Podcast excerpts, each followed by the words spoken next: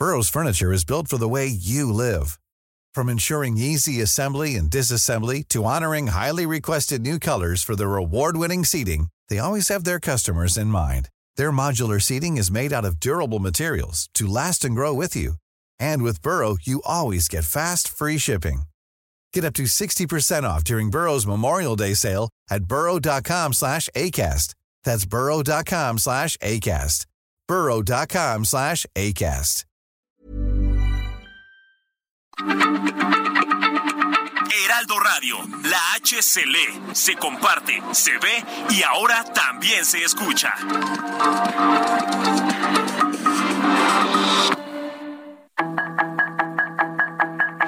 Tarde a tarde, lo que necesitas saber de forma ligera con un tono accesible. Solórzano, el referente informativo.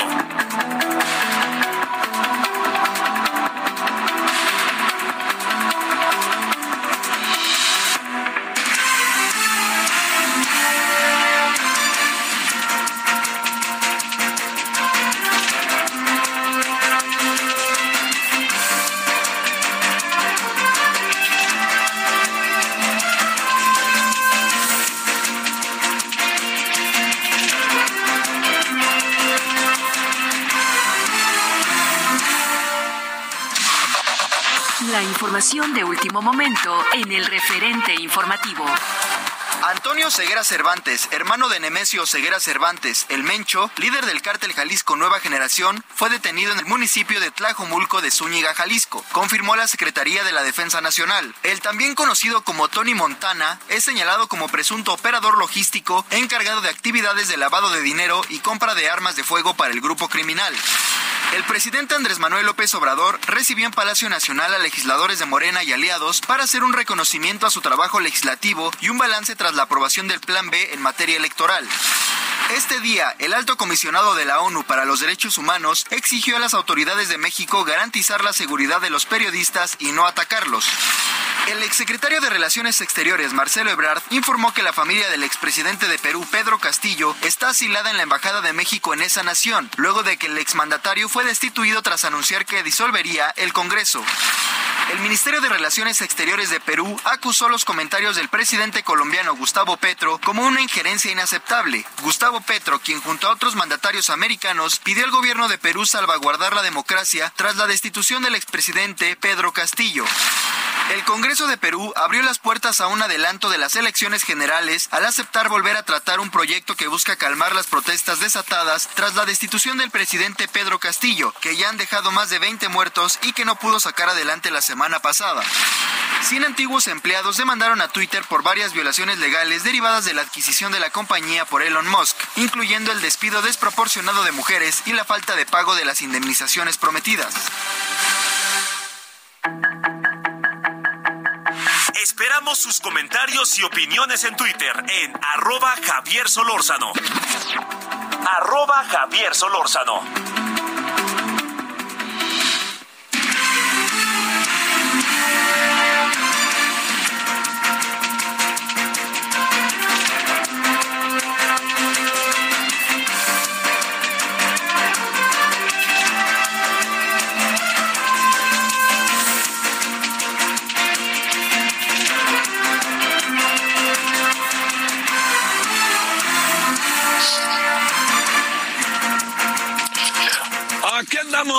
Todas las tardes. ¿Cómo le ha ido? Son ahora las 17 con 3 en la hora del centro.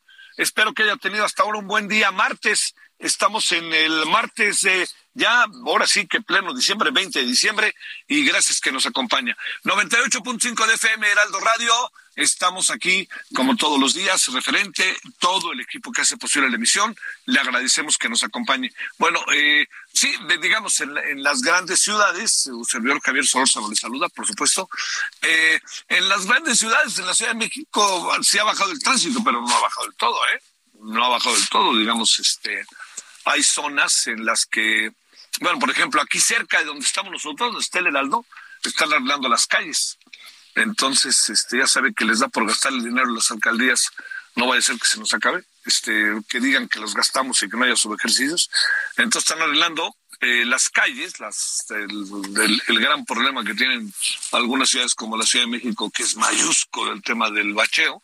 Entonces, pues aquí andamos eh, agradeciéndole que nos acompañe y este no perder de vista que todavía pues bueno, faltan algunos días. Todavía hay gente, digamos, hay, hay mucha gente que sigue trabajando, aunque ya empiece a relajarse el asunto y empezamos a entrar en el periodo vacacional. Bueno, aquí andamos, le agradezco muchísimo que nos acompañe. Bueno, mire, muchos asuntos todavía, todavía, todavía. Eh, ya hemos hablado mucho del plan B, de qué es lo que va a pasar hasta el año que entra, pero en sentido estricto, como muy bien dijo el senador Ricardo Monreal, se puede, el presidente puede pum, lanzarlo y órale, ¿no? Ahora, lo que es muy importante con el plan B, el tema electoral, yo, yo creo que hoy la entrevista del Universal, por ejemplo, con Lorenzo Córdoba, a mí me parece muy interesante, pero me parece que algo que le están criticando eh, a Lorenzo Córdoba y a Ciro llama es que se vuelven en en elementos protagonistas. Si uno platica con ellos, lo que ellos dicen es que no es que seamos protagonistas, sino lo que queremos es echarnos para adelante porque no podemos permitir lo que le están haciendo al, instituto. Entonces, este, todo se vuelve de una, usted y yo lo sabemos, ¿no? Todo se vuelve una relatividad, pero este, definitiva, ¿no? Uno no sabe exactamente de qué lado se quiere usted colocar para ver las cosas. Bueno, el presidente hizo su fiesta hoy para agradecerles a los serviles legisladores, que conste que dije serviles porque ellos así lo dijeron, no porque yo lo haya inventado, y este, para decirles que gracias por los favores recibidos, al igual que les dijo ayer a los gobernadores, gracias por los favores recibidos. Bueno, ¿y eso a qué se debe? Al plan B y a todo el año. Y como vivimos un régimen de un enorme, eh, de una enorme pleitesía a quien gobierna, pues eh, como usted y yo lo sabemos más que bien, en, en muchos casos este, lo que tenemos como una, me atrevo a decir, ¿no? Como, como un eje de lo que sucede es que las y los eh, militantes, seguidores de Morena, se comportan de una manera muy muy este muy puntual con el presidente, ¿no? Y entonces, eh, pues bueno, vemos actos como los de hoy, pero yo le diría, no crea que pongo cara de sorpresa, porque yo recuerdo en mis ayeres que no olvidemos que durante mucho tiempo así era con el prismo, ¿no? La cargada con el presidente, todo el prismo nacional le agradece al presidente todas sus iniciativas en favor del pueblo de México.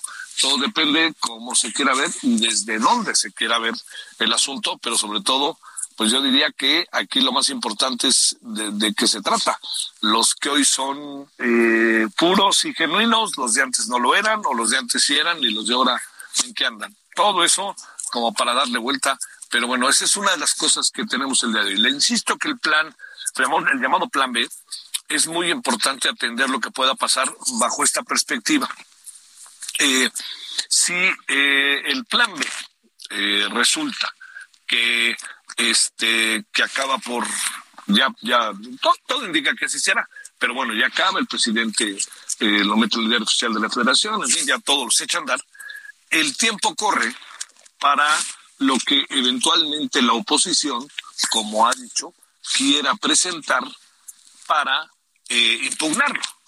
El proceso de impugnación debe de rápidamente establecerse y habrá que ver cómo reacciona la Corte. La Corte no puede tomar este tema, no puede colocarlo en el escritorio y decir, vámonos ahí, pónganlo y esto hasta abajo, porque tenemos antes muchos, muchos, muchos casos, que mire que los tienen. Pero le voy a decir, no puede, porque hay una obligatoriedad de que debe de responder 90, al menos 90 días antes de el proceso del desarrollo, de ya de lo que ya es el proceso electoral. ¿Por qué? Porque tiene que ver con el proceso electoral. Entonces, si no da el visto bueno, pues está, está obligado por el proceso electoral que vamos a tener a responder. No puede decir, déjenme verlo y ahí en noviembre del año que entra yo les aviso. No, no, no. Esto tiene que ir rapidito, luego, luego, corriendo tras él. Bueno, este es uno de los, de los asuntos que, que, bueno, está en curso. Va vamos a tener con este tema, ¿sabe qué? Golpes, este, golpes bajo la mesa y seducciones bajo la mesa. ¿Por qué? Porque más de alguno querrá y esto usted y yo bien que lo sabemos, más de alguno querrá este, tratar de convencer a legisladores que ya saben que le tienen cola que le pisen, sobre todo los del PRI, y entonces van tras ellos para tratar de convencerlos. Y para convencerlos significa voten todo para que tengamos todo absolutamente, pero sobre todo también por lo que puede decidir la Corte. Entonces, es, si usted me permite, es un, este, es un escenario con múltiples eh, posibilidades. Y eso no hay que perderlo de vista. Bueno, ese es uno. Lo, otro, a mí me parece que el tema del ataque, que por fortuna no se perpetró del todo, sino nomás dejó una secuela bastante peligrosa, el ataque a Ciro Gómez Leiva, me parece que estamos entrando en un terreno en donde eh, va ganando la especulación. Y yo le diría, es lo peor que puede pasar. Porque si va ganando la especulación, ojo con esto, quiere decir que no hay resultados de la investigación. Y yo le, diría algo que es este, muy importante. Eh, el, presidente no puede eh, colocar el caso un poco para, para, es que me atacaron a mí, ¿no?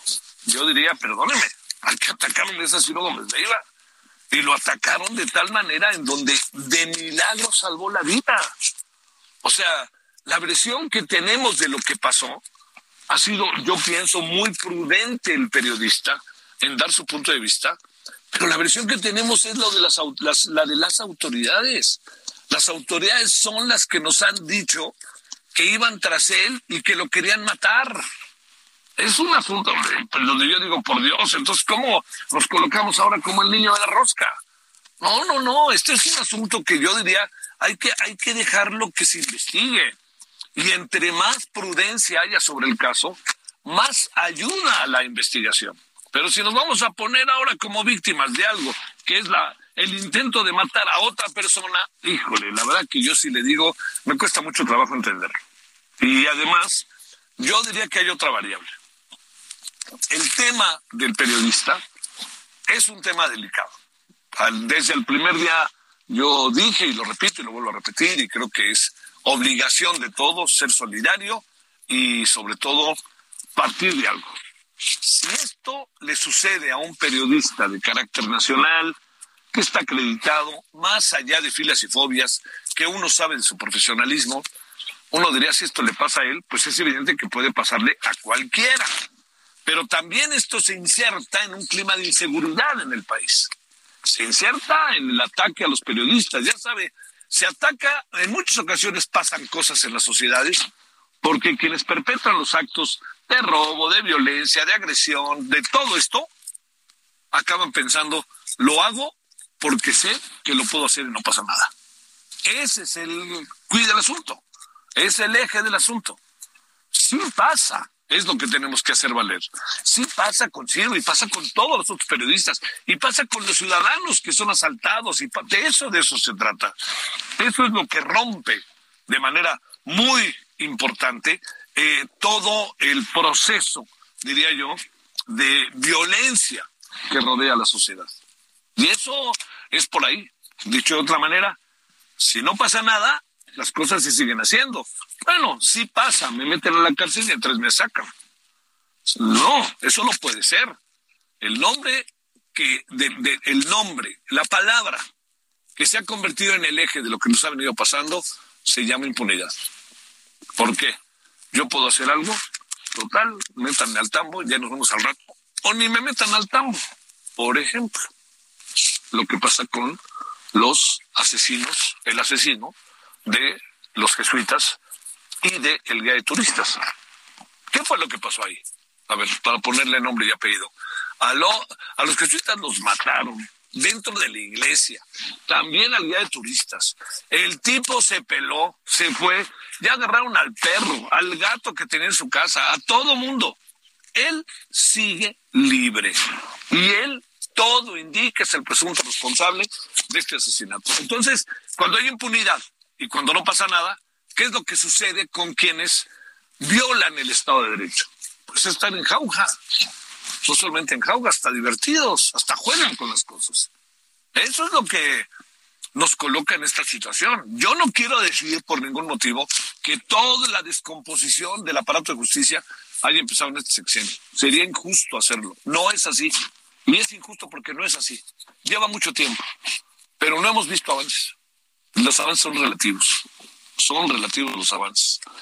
Bueno, en, ese, en eso estamos en el estado de las cosas. Y yo le diría el caso de Ciro Gómez Leiva como el de otros personajes, pero particularmente este por todo lo que ha venido a sacudir, yo diría, día que pasa que no sabemos qué pasó, es momento como para plantearse y replantearse qué ha venido sucediendo y qué anda pasando con el caso. Bueno, en esto andamos, oiga, andamos ya en el, en el diciembre, muy cercano a, a, este, a la Navidad, estamos en el 20 de diciembre, el sábado ya es Nochebuena, el domingo Navidad, y es, bueno, mucha, mucha, ya empezarán, son días en donde, pues sí, se, conjuntan como muchas cosas, ¿no? Se conjunta, primero tienden a ser como en Semana Santa, ¿no? Una, una vacación como general. Segundo, también en este caso se conjunta la Navidad, que concita, no sé usted, ¿no? Pero concita, concita muchos, muchos sentimientos, ¿no? Y muchas reflexiones desde las más tristes o las más nostálgicas hasta las más eufóricas, que así debe de ser, pienso yo, particularmente por los niños.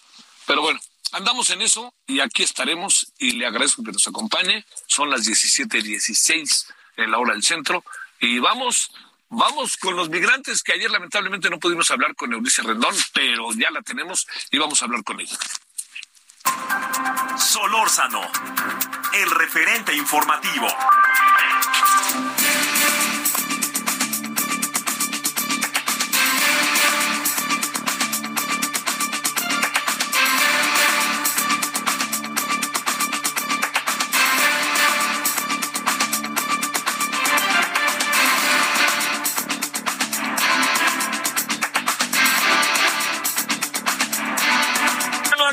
Andamos, aquí andamos de vuelta.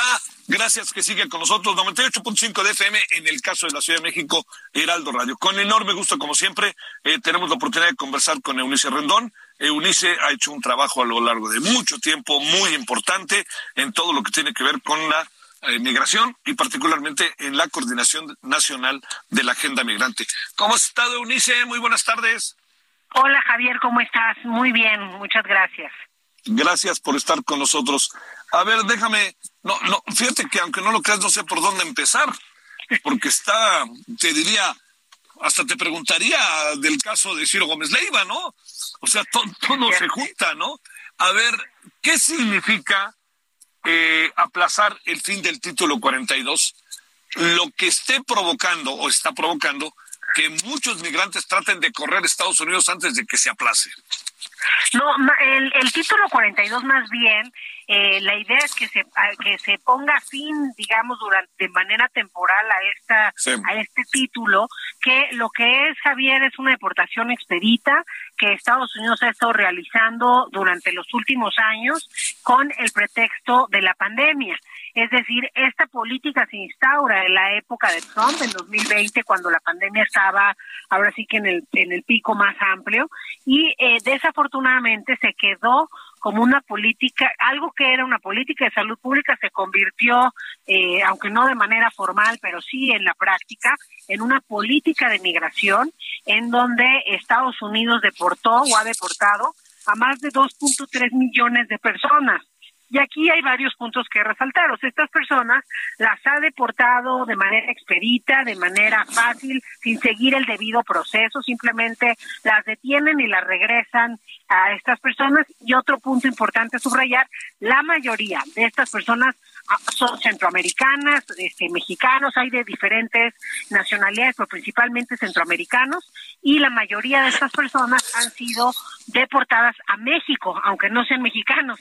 Es decir, los dejan en la frontera en cinco puntos, ¿no? Principalmente en las ciudades fronterizas como Tijuana, eh, eh, Ciudad Juárez, ¿no? Matamoros, en fin, en varios puntos fronterizos los han ido depositando.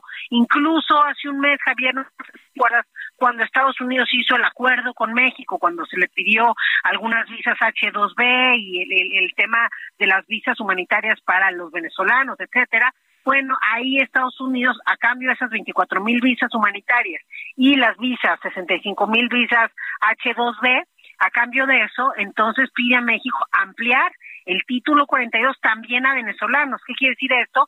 Que desde ese día, 12 de octubre, 13 de octubre, está depositando a personas de Venezuela en esta frontera con Estados Unidos, cerca de entre 100 y 200 por punto, por cada uno de los cinco puntos, es decir, más o menos eh, entre pues mil personas diarias, ¿no? Aproximadamente. Y bueno, eso ha hecho obviamente que pues incremente eh, la presión en la frontera norte de nuestro país. Que, pero ¿qué es lo que pasa ahora?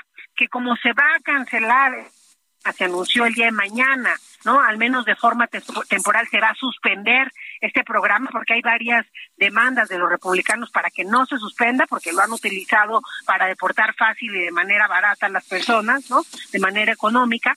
Entonces, lo que lo que sucede es que los traficantes y el, digamos la, la se corre la voz entre los migrantes de que se va a eliminar esta figura y entonces pues, los traficantes van a poder ingresar de manera más fácil a los Estados Unidos. Y eh, de Ciudad Juárez me hablaron del capítulo Agenda Migrante que tenemos allá, cómo están instalando ya púas, ¿no? La policía ahí este, de Estados Unidos está instalando púas, está este, ahora sí que reforzando la seguridad ante esta alza en los flujos que se espera porque tienen la esperanza y creen que van a poder ingresar de una forma más fácil. Algo que también es importante es todas estas personas que retornaron por el 42 no se les dio la oportunidad de pedir, por ejemplo, el asilo. Entonces, ahora tienen la esperanza de que sí se les dé. Oye, a ver, el estado de las cosas también te coloca eh, un poco la preocupación de los migrantes para entender el momento y quererse acercar a la frontera en función de este estado de las cosas, Eunice? Sí, sin duda. Yo creo que sí tiene que ver con este estado justamente de las cosas, con esta situación, ¿no?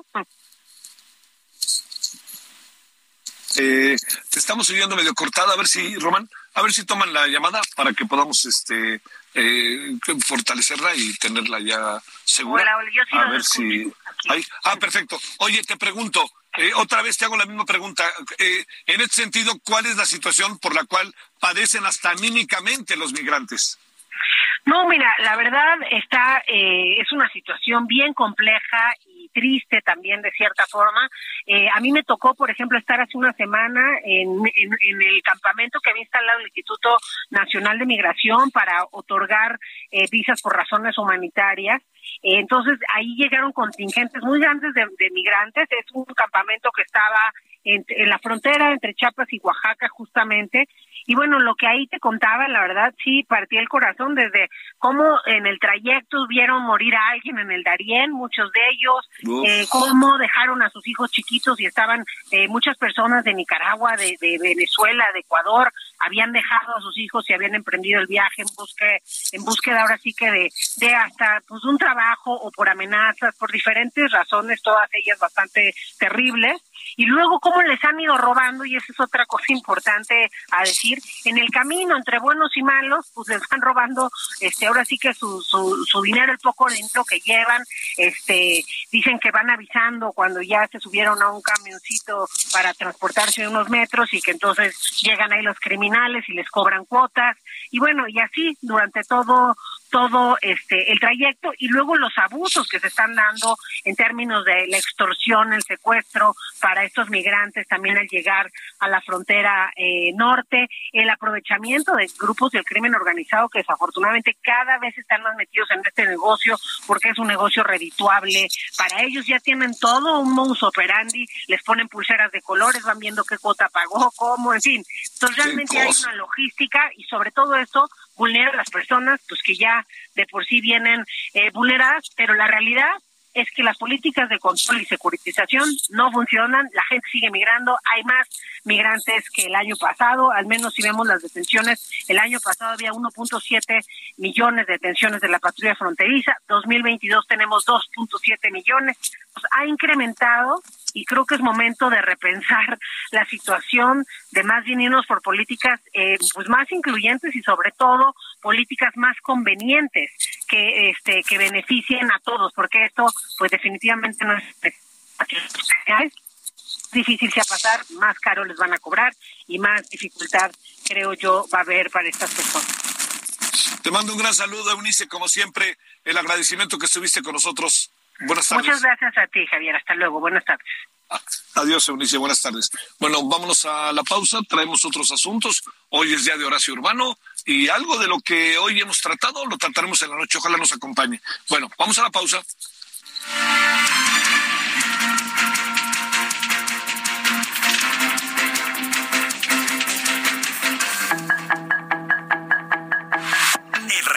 Informativo regresa luego de una pausa.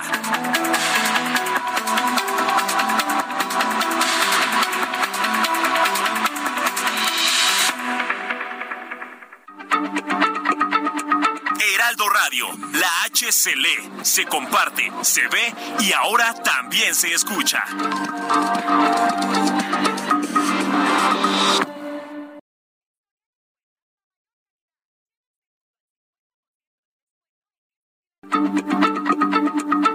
Heraldo Radio, la H se lee, se comparte, se ve y ahora también se escucha.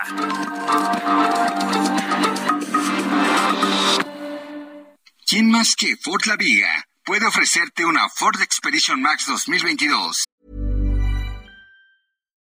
Millions of people have lost weight with personalized plans from Noom, like Evan, who can't stand salads and still lost 50 pounds. Salads, generally, for most people, are the easy button, right? For me, that wasn't an option. I never really was a salad guy. That's just not who I am. But Noom worked for me. Get your personalized plan today at Noom.com. Real Noom user compensated to provide their story. In four weeks, the typical Noom user can expect to lose one to two pounds per week. Individual results may vary. Y una Ford Expedition Limited 2022, exclusivamente en México. Ambas, con nivel de blindaje 5. Visítanos hoy mismo en Calzada de la Viga 1880 Mexican 5, Ixtapalapa. Código postal 09099, Ciudad de México. O llama al 552128 4071. Entrega inmediata. Estamos de regreso con el referente informativo.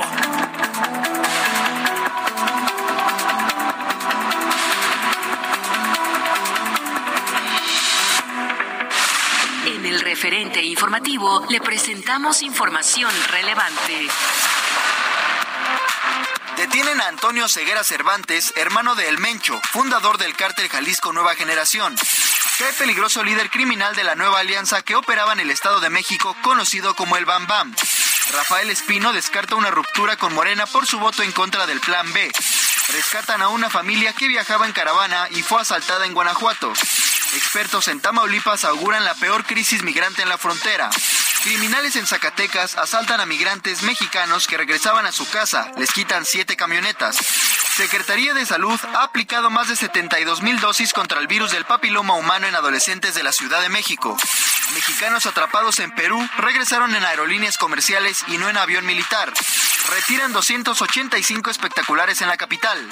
Retiran 285 espectaculares en la capital mexicana.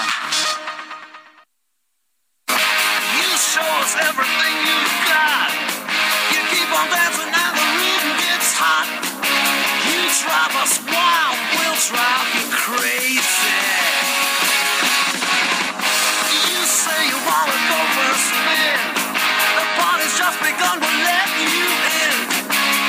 Drive us wild, we'll drive you crazy.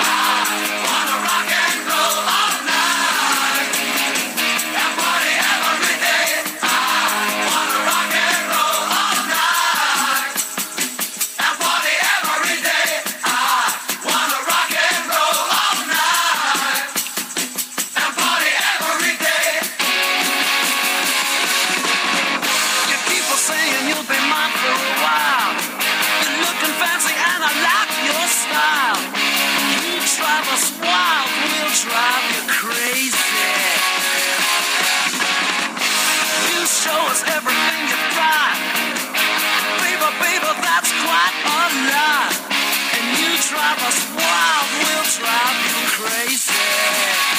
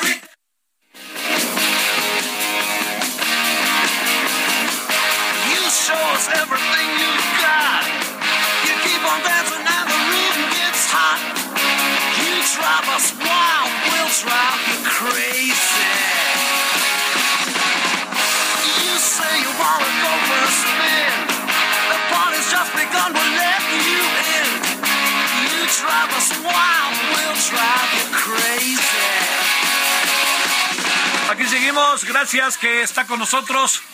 Eh, bueno, ya sé que esto usted lo ubica, ahí lo dejamos que gozar un ratito, si le parece a Kiss. Y estamos escuchando rock and roll all night. Ahora sí que rock and roll toda la noche. Eh, yo espero que, que esté, este, es de las famosas, ¿no? De Kiss, esas de las que se hizo famosa, famosa. Bueno, ayer en la,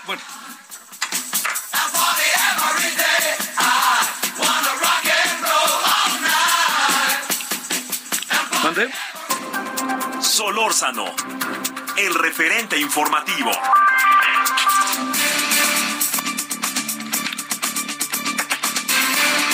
Ayer en la noche eh, conversamos un ratito, no lo que hubiéramos querido, con el capitán Ángel Domínguez Catzín, quien es eh, presidente del Colegio de Pilotos Aviadores de México. Ahora le dijimos, oye, nos vemos mañana, porque tuvimos ahí medio un poco rápido el asunto con el tema de la tele, traíamos otras cosas, pero le dijimos, oye, nos vemos mañana, ¿no? Y platiquemos del tema del cabotaje, esto que se llama cabotaje, ¿qué es esto que se llama cabotaje? Bueno, eh, de ayer fue contundente y seguramente lo seguirá siendo el día de hoy. Bueno, capitán, ¿cómo has estado, Ángel? Buenas tardes. Javier, ¿cómo estás? Muy buena tarde. A tus órdenes. Qué gusto saludarte una vez más. Te lo agradezco. Oye, eh, nomás déjame eh, un segundito dar una noticia, si no te importa. Y ya aquí, aquí quédate, aquí quédate. Eh, se informa de manera oficial, ojo con esto, asunto muy importante, que el gobierno de Perú ha declarado persona non grata al embajador de México en Perú y le da 72 horas para abandonar el país. En eso andamos, ¿eh? Leo. Perú ha declarado al embajador de México en Lima, Pablo Monroy, persona non grata, le da 72 horas, 72 horas para abandonar el país, según el periódico La República. Dicho de otra manera, ahí está lo que estamos este, construyendo y creando, ¿no? Llegó Perú y dijo, ya está aquí, ¿no? Ya no más por todas las declaraciones y, bueno, pues, se fue a ver al preso Pedro Castillo, el, el embajador, en una acción diplomática verdaderamente inusual, ¿no? Por no decir otra cosa. Pero bueno, ahí está, y colorín color, no colorín colorado, lo que se viene, ya estoy viendo, ya saben quién va a estar con todo, desde ahorita mismo. Perú declara al embajador de México en Lima, Perú, Pablo Monroy, persona non grata, le da 72 horas para abandonar el país. Pablo Monroy, por cierto, es del servicio exterior, ¿eh? No es un personaje, este, digamos, improvisado en el servicio exterior o que llegara porque conoce al presidente. No, no, no. Este es de grandes ligas. Bueno, 17.37 en hora del centro. Capitán, perdón que haya interrumpido, pero como puedes imaginar es una noticia importante. ¿Qué es el cabotaje? ¿De qué se trata? ¿Y qué va a poder entrar American Airlines y Qatar Airlines y todas las que quieran para llevarnos del AIFA a Chetumal o qué? Pues mira, yo esperaría que no, yo esperaría que no, Javier, como, como te lo comentaba eh, la noche de ayer, eh, desde el Colegio de Pilotos eh, decimos un rotundo no al cabotaje, eh, porque no es lo que, lo, lo que le están vendiendo al presidente, y ayer te lo decía. Yo, yo genuinamente creo que hay gente dentro de la, de la administración pública que no le está hablando con la verdad al presidente, que le están diciendo que si abrimos el cabotaje va a crecer las operaciones del Aeropuerto Internacional Felipe Ángeles y eso es una rotunda mentira.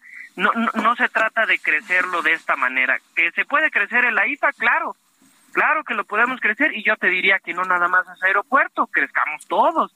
Pero ¿cómo? Definitivamente abriendo el cabotaje, esa no es una solución. A ver, planteemos algo que ayer platicábamos. Un gobierno como este, que defiende los intereses nacionales, eh, y yo creo que podremos estar a favor o en contra, pero sí hay evidencias de que defiende los intereses nacionales, eh, que ha batallado por la producción nacional, que trata sistemáticamente de echar por delante todo lo que tiene que ver con, eh, con lo nacional y con el, el aliento incluso al empresariado, aunque algunos empresarios no estén tan contentos. A ver, ¿en qué andamos con todo eso, Ángel?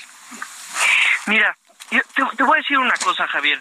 Eh, definitivamente a mí me sorprende muchísimo que, como lo acabas de decir, este- esta administración que ha sido muy nacionalista, que protegió el litio, que protegió la energía eléctrica, no, no esté pensando en proteger los cielos de México. Ahora, en, en el sentido de la competencia, ¿no? Que también es, es, es un tema que está como muy de, de, pues abran el cabotaje para que haya una libre competencia, las aerolíneas mexicanas han fallado. Mira, yo te diría que si hubiera unas reglas claras, es decir, si hubiera una verdadera política pública en materia aeronáutica, ¿y qué significa una política pública en materia aeronáutica? Es qué espera el Estado mexicano de su aviación. Y la verdad es que no hay reglas claras. No hay reglas claras ni de competencia, no hay un marco normativo eh, actualizado, moderno, eh, estamos degradados a categoría 2, es decir, no está el ambiente como para estar pensando en el cabotaje, ¿no? Y mucho menos cuando los operadores mexicanos pues no, no tienen unas reglas claras ni siquiera en México de competencia, ¿no? Por, por eso insisto, el, el tema de, de, de, del cabotaje no le va a dar el crecimiento que el presidente espera a la infraestructura aeroportuaria. Híjole, híjole. Oye, a ver, ¿esto qué significaría en la práctica? Entendiendo que, que estamos todavía, digamos, este, vamos a ver, como te preguntaba ayer y decías, yo no sé si se va a poder hacer, pero en la práctica, ¿qué significa? Que a partir de, de que se diga que sí, en seis meses van a venir líneas aéreas extranjeras a hacer vuelos locales, o qué significa exactamente?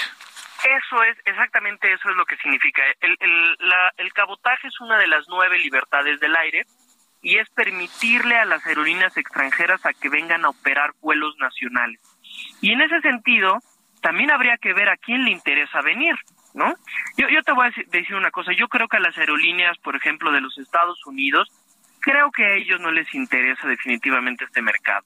¿no? ¿A quiénes les interesaría? Seguramente algunas aerolíneas de Medio Oriente, algunas aerolíneas, no sé, venezolanas, alguna aerolínea cubana, alguna aerolínea eh, como Avianca, por ejemplo, que Avianca hace un par de semanas ya incluso dijo, yo sí voy, pero no nada más quiero hacer cabotaje desde la IFA, también quiero hacer cabotaje desde la ICM y también quiero hacer cabotaje desde Cancún, es decir, sí es un tema muy preocupante por el tema de la depredación de las rutas, Javier. ¿no? Sí. El tema de que van a venir estas aerolíneas, a las cuales, por cierto, a muchas sus gobiernos les dan subsidios, cosa que nunca ha pasado en México, ¿no? O bueno, al menos ahora no hay ninguna aerolínea que tenga un subsidio de nada. Pues van a venir estas aerolíneas extranjeras, depredan el mercado, y te voy a poner un ejemplo muy, muy práctico y muy rápido. Eh, imagina que un, vuelo eh, regional México, bueno, la IFA Oaxaca, ¿no? que, que es operado por aerolíneas nacionales. Llega una aerolínea internacional, depreda esa ruta. ¿Qué es depredar la ruta? Es decir, regalar casi casi los boletos, darlos muy baratos. Y entonces saca de la competencia a las aerolíneas mexicanas, que no tienen subsidios, que tienen que pagar sus impuestos en México, y una vez que saca de la competencia, esta aerolínea extranjera decide cerrar la ruta México-Oaxaca o a IFA-Oaxaca. Es un problema porque vamos a perder como país la conectividad de esa ruta. Uh -huh. O supongamos que no cierra la ruta, pero supongamos que esta aerolínea extranjera dice, bueno, ya me quedé yo solo con esta ruta, pues ahora ya no son regalados los boletos, ahora vamos a cobrar incluso hasta más de lo que se cobraba antes. Uf, uf, uf. Por eso es un tema bastante complicado. Uh -huh. Oye, a ver, ¿Esto qué significa? A ver, ya, ya medio de alguna manera no lo, no lo has planteado, este eh, capitán Ángel, pero digamos, eh, ¿hay posibilidades de que esto realmente se pueda instrumentar? Pues mira, de que, de que hay posibilidades, claro que hay posibilidades, ahí está la, ahí está la, la propuesta de iniciativa. ¿no? Lo que te puedo decir es que en todos los países donde lo han implementado, y, uno de los ejemplos, de, ahorita que está de moda también el tema de los de los hermanos de Perú. Uh -huh. En Perú se implementó y ¿qué crees que pasó? Desapareció la aviación nacional de Perú. Hoy no hay ninguna sola o habrá una o, o dos aerolíneas peruanas, desaparecieron. No es decir, cuando no se cuando no se implementa de manera correcta los tratados bilaterales en materia de aviación, por lo regular termina por desaparecer la aviación nacional de ese país en el mediano y largo plazo. Uf, uf, uf. Oye, ¿Qué dicen las líneas aéreas mexicanas? Yo, yo genuinamente creo que deben de estar preocupadas. Pero no, eh, oye, no han dicho nada, Ángel. ¿eh? Eh, fíjate que la Cámara Nacional eh, del Aerotransporte ya hizo una, una publicación, la hizo muy, muy a la par de la publicación que hicimos tanto la Asociación Sindical de Pilotos como el Colegio de Pilotos. Eh, pero yo te diría una cosa que se vuelve un poquito incluso más interesante, Javier. Este tema del cabotaje no afecta nada más a las aerolíneas Este tema del cabotaje puede llegar a afectar a la aviación ejecutiva. Y, y yo no sé si tú o tu auditorio lo sabe, pero la aviación ejecutiva en México es muy grande. ¿no? Es, es también muy importante este tema. E incluso ellos han estado levantando la voz para decir que hoy en México se hace cabotaje ilegal de aerolíneas, no de aerolíneas, de, de aeronaves con matrícula extranjera que vienen y hacen cabotaje aquí eh, de aviación general y ejecutiva de manera ilegal. Pues este es un tema mucho más importante. Con el tema de las aerolíneas también que- quiero decirte algo muy claro. Yo, yo no sé si por qué no lo han mencionado ellos, pero creo que es algo que se debe de decir y se debe de decir fuerte. Las aerolíneas mexicanas han, han hecho el esfuerzo por invertir en aeronaves modernas. La flota mexicana tiene una edad promedio de entre 5 y 8 años, que eso es una edad muy, muy joven para, las, para, para una aeronave. Es decir, las aerolíneas mexicanas han invertido en tener tecnología de punta para los usuarios y esto pues sería un golpe muy, muy duro, insisto. Híjole, este, no hay quien se salve aquí, pero oye, pero, pero digamos, no, no parece como contradictorio lo que está haciendo el presidente en función de lo que él ha manifestado a lo largo de estos años. Bueno, yo diría que de su vida. Definitivamente, Javier. Por eso digo que a mí me a mí me preocupa y yo creo que más bien hay gente dentro de la, administración que no le está hablando con, con la con verazmente, no le están dando datos, no le están dando hechos y, yo haría un llamado al presidente de la República a que nos escuche, que escuche a los expertos en la materia, porque por cierto, para esto no fuimos consultados, ¿no? Y, deja tú a los, al colegio de pilotos, que por cierto somos una institución de 75 años comprometida con, con la aviación, pero yo creo que no se consultó a ninguna, a ningún actor de la industria de la aeronáutica. Híjole, este. A ver, en, en términos de tu experiencia, ¿qué supones que va a pasar?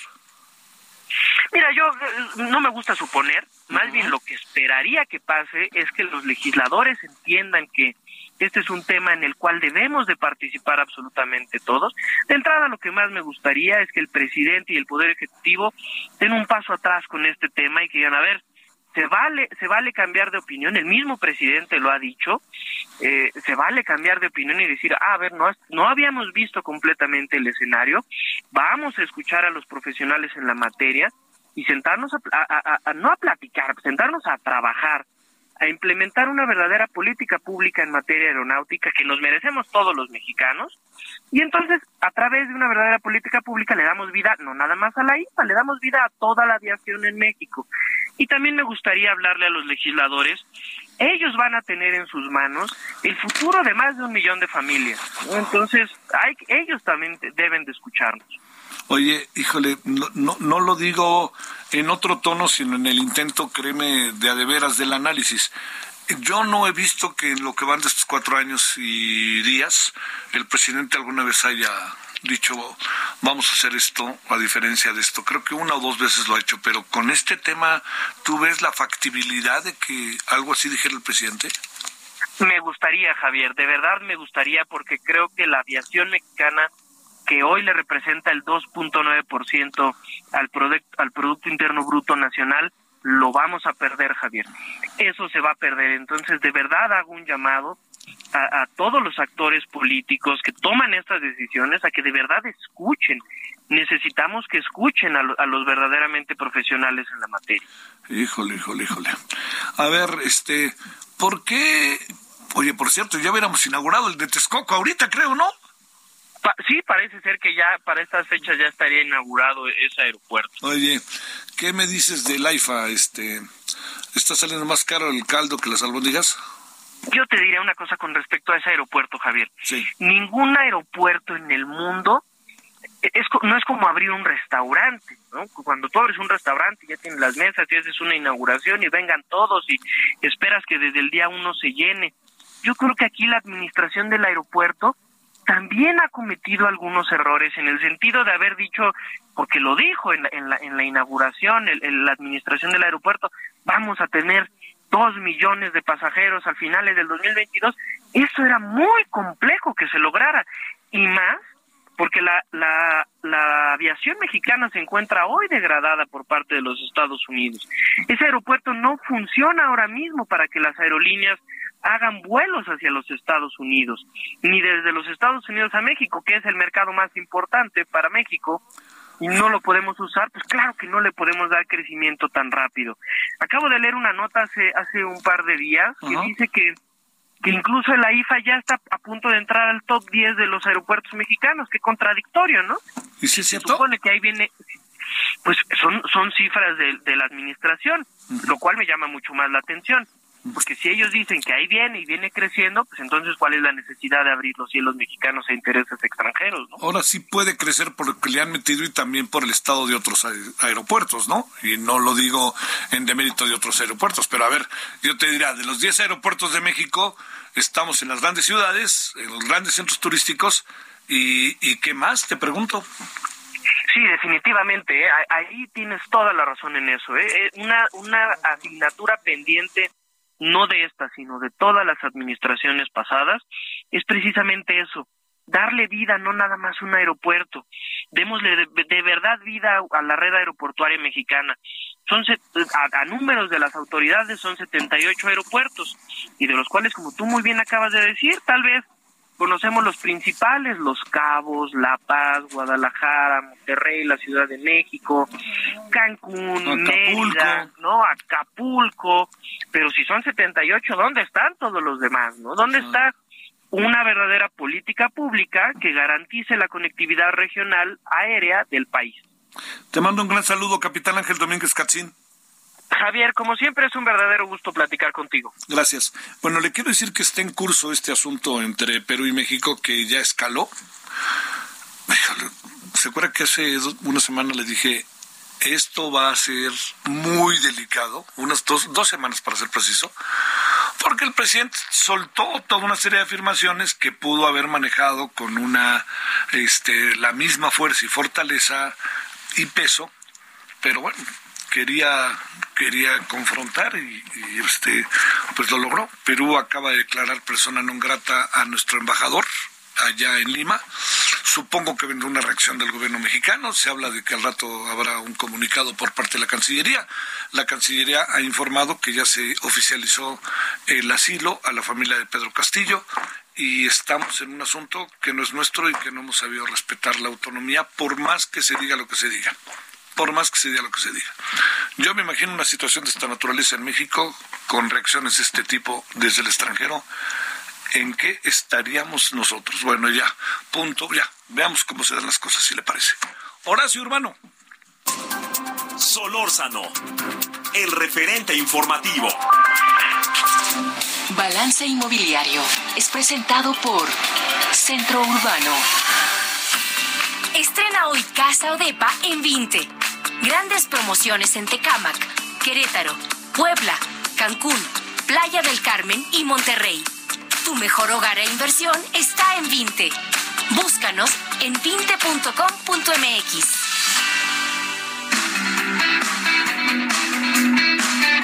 Bueno, ya veremos qué pasa, pero lo que sí sabemos que va a pasar es que tenemos a Horacio Urbano.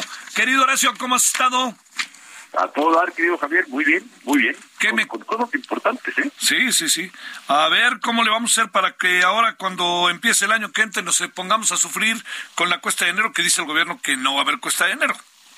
Mira, va a haber cuesta de enero porque la inflación se va a ver reflejada en muchas cosas que tienen a la inflación como referente. Una de ellas es un número muy importante de créditos hipotecarios del Infonavit, que lo que pasa es que cada año, al, al día, el día 1 de enero, se actual- actualiza la deuda con base a la inflación. Entonces, una persona que deba, por decir algo, de 100, ahora va a deber 108. Entonces, ¿cómo se puede hacer para evitarlo? Y mira que te, te lo estoy diciendo cuando nos quedan ya unos cuantos días, pero todavía se puede. Hay que solicitar la- la- el, el cambio del- del estatus de tu crédito para que queden pesos y ya no tengas ese ese problema con la inflación. Hacer- no hacerlo es un tema delicado porque sí te va a costar directamente. ¿eh? Sí, sí, sí. Oye, pero este más vale ponernos a las vivas porque enero no va a estar tan fácil a pesar de la buena fe y buena voluntad, ¿no? No, no, enero va a estar difícil porque la inflación se viene dura y la inflación se viene dura además con muchas cosas que van, van a pasar en el sistema financiero, como va a ser la, la, la falta de créditos. La falta de créditos y el encarecimiento de créditos, ¿no? Entonces, eso evidentemente va a afectar a muchos sectores productivos y a muchísimas familias. Sí, sí, sí. Bueno, este, oye, ¿y cómo pinta el fin de año este para la industria de, la vivienda? Pues mira, pinta bien, porque ya, ya te había dicho yo que este, el tercer trimestre del año es el mejor. y, y, diciembre en realidad le sacan jugo hasta el último momento para intentar firmar operaciones. Entonces, en términos de negocio, para los empresarios del sector vivienda va a ser un buen año y va a ser un buen, buen diciembre, pero yo quisiera pensar que para el próximo año y hubiera condiciones que permitan atender sectores que, que no han sido atendidos como los agentes de menores ingresos. Tenemos un problema muy fuerte en el país que es la falta de producción de vivienda social y si hubiera que hacer una carta santa con respecto a, lo, a, los temas del sector, ese sería uno, ¿no? Crear condiciones que permitan volver a hacer vivienda social. Te mando un gran saludo, querido Horacio. Abrazo, Buenas tardes. Abrazo, Abrazos. felices fiestas para, Para ti, ti. para todo el auditorio. Para ti, gracias. Balance Inmobiliario fue presentado por Centro Urbano.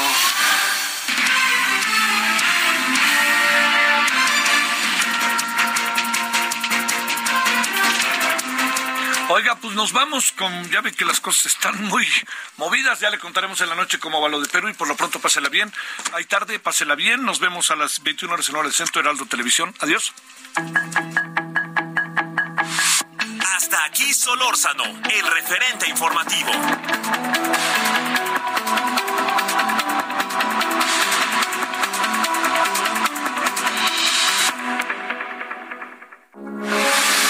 Radio, con la H que sí suena y ahora también se escucha.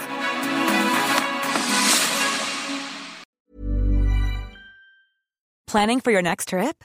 Elevate your travel style with Quince. Quince has all the jet setting essentials you'll want for your next getaway, like European linen, premium luggage options, buttery soft Italian leather bags, and so much more. And is all priced at 50 to 80% less than similar brands.